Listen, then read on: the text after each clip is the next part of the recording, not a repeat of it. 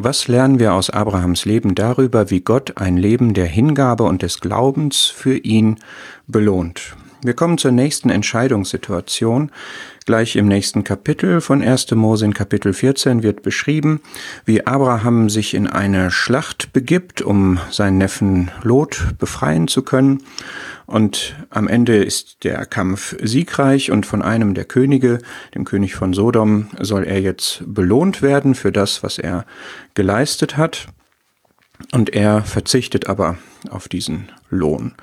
Und er hatte vorher eine Begegnung mit Melchisedek, dem König von Salem, der ihm eine andere Art von Lohn gegeben hatte. Und am Ende begegnet Gott ihm und sagt, ich bin dein sehr großer Lohn. Wie kommt man aber in einer Situation, wo man etwas geleistet hat, etwas Gutes geleistet hat und den ihm zustehenden Lohn jetzt bekommen soll? Wie kommt man da dahin, dass man sagt, darauf verzichte ich? Man kommt dahin wiederum, weil man ein Bild von Gott hat und weiß, Gott ist herrlicher als alles.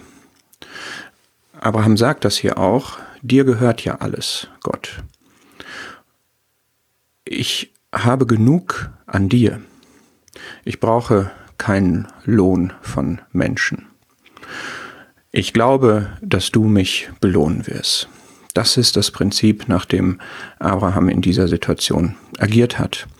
Und auch das findet sich wieder in diesem schönen Lied wieder. Da gibt es eine Strophe, die heißt Not a burden we bear, not a sorrow we share, but our toil he doth richly repay. Er belohnt unsere Mühe reichlich.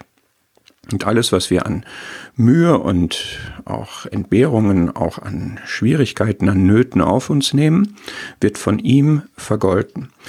Schauen wir uns diese Situation in 1. Mose 14 nochmal etwas genauer an. Was lässt Abraham hier los? Er lässt los den angebotenen und auch gerechtfertigten Lohn eines Menschen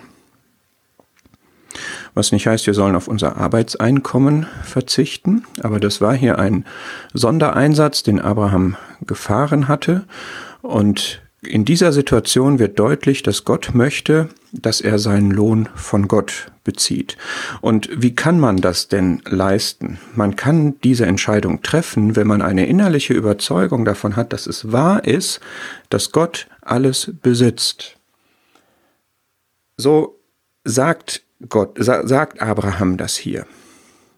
Und das ist auch wahr für dich und mich. Glaubst du, dass wirklich alles Gott gehört?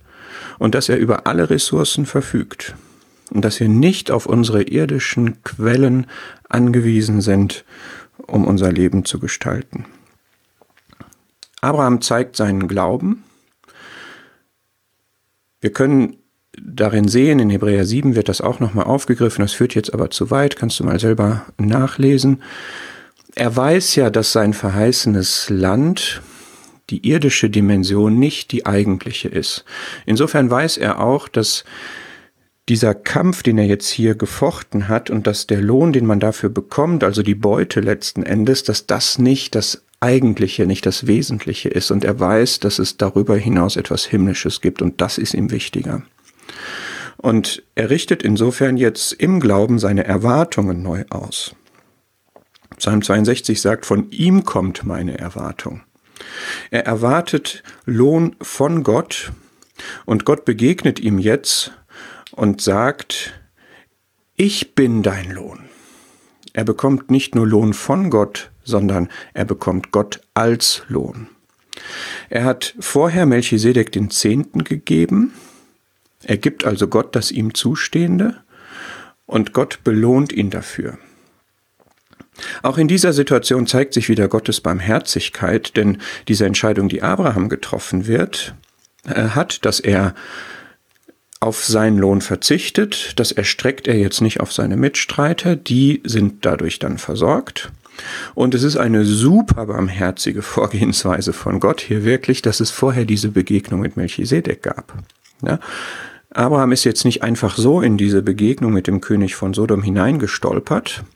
Das hätte ihn möglicherweise überfordert. Wir sind manchmal nicht zubereitet für eine Entscheidungssituation und wir kriegen manchmal vorher einen Impuls, dass Melchisedek rauskommt als der Priester des Höchsten mit dem Brot, was er ihm dann gegeben hat und was ihm zeigt, da ist diese Ewigkeitsdimension, da ist der Gott, da ist der Höchste, der Höchste. Ich habe jetzt mit dem König von Sodom zu tun, wenige Zeit später, aber darüber ist noch der Höchste. Und manchmal gibt Gott uns so Impulse, die uns ausrichten auf das, was wichtig ist, um dann in einer Entscheidungssituation auch aus dieser Ausrichtung heraus die richtige Entscheidung zu treffen.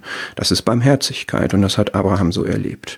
Und er hat dann auch erlebt, wie Gott das direkt wieder beantwortet. Im Anschluss an diese Entscheidung, die Abraham getroffen hat, erscheint Gott und sagt, ich bin dein sehr großer Lohn. Also man sieht hier wieder, wie passend das ist, dass Abraham jetzt auf Lohn verzichtet hat und Gott sagt, Lohn, ja, nicht nur ich gebe dir, sondern ich bin Lohn und zwar sehr großer Lohn. Und Gott ist mehr als genug.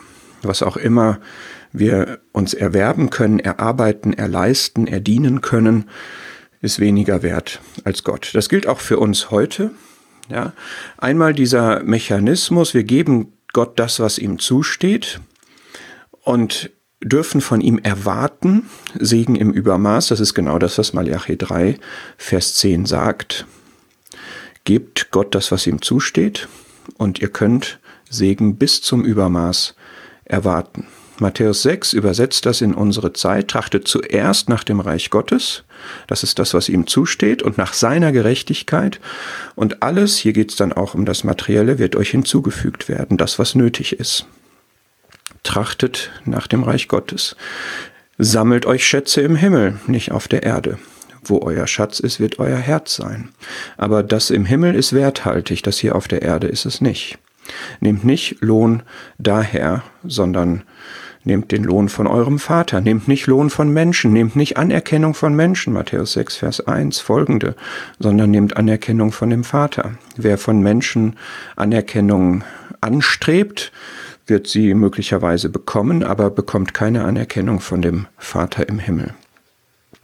Unser, unsere Mühe, ja, Our toil he doth richly repay. Unsere Mühe ist nicht vergeblich in dem Herrn. Wir können da drin überströmend sein, weil wir auch eine überströmende Segnung, einen überströmenden Lohn von Gott bekommen werden. Und das gilt auch in materieller Hinsicht, dass Paulus hier in Philippa 4 diese Zuversicht und dieses Glaubensvertrauen hatte, dass wenn wir materielles geben für den Herrn, dass er dann alles Nötige geben wird, und zwar nicht knickerig, knauserig, sondern nach seinem Reichtum in Herrlichkeit in Christus Jesus. Das kann man auch heute hier und jetzt erleben im Glauben, im Vertrauen auf Gott.